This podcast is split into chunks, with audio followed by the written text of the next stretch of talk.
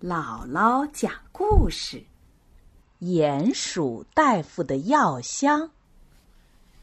鼹鼠大夫有一个神奇的药箱，只要对他说出疾病的名字，再念上一段“啦啦咔咔咕咕啦”，病就会关到箱子里。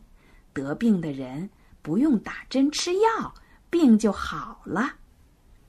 鼹鼠大夫住的树林里，病差不多都被关进了他的箱子里，所以他很空闲。可是有一天，接连来了三个病人。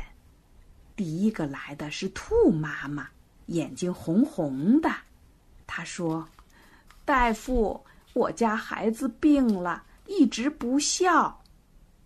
不笑，是的，一直不笑。”兔妈妈红彤彤的眼睛里充满了泪水。大夫笑着说：“这没什么，没有好笑的事情，我也不笑啊。”他把兔妈妈送走了。过了一会儿，咚咚咚，又有人敲门，是青蛙妈妈抱着小青蛙来了。大夫，冬眠已经过去了。可这孩子一点都不笑，怎么办呢？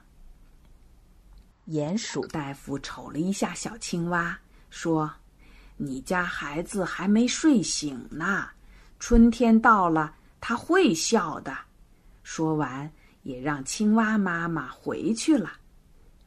咚咚咚，又有人敲门了。一看是狐狸。啊，狐狸先生，您病了吗？狐狸说：“别提了，我家小家伙已经有两个月不笑了，给他变戏法儿、扮小丑都不管用。”鼹鼠大夫很吃惊，已经有三个人说不笑的事情了，难道真的有这种病吗？他说：“狐狸先生。”您把孩子带来，让我诊断一下。狐狸走了，鼹鼠查了查医书，医书上面写着一句话：“孩子爱笑，无论什么事情都喜欢笑，不笑的不能算是孩子。”鼹鼠一边看一边嗯嗯的点着头。忽然，冰冰冰，梆梆梆，门响得很厉害。难道又是一个不孝的孩子吗？他开门一看，原来是乌鸦。喂喂，我是乌鸦，肚子饿了，给点吃的。乌鸦说着就飞进来，上上下下的乱翻。鼹鼠大声喊：“不行，不行，可不能动那个箱子啊！”那里面都是疾病啊！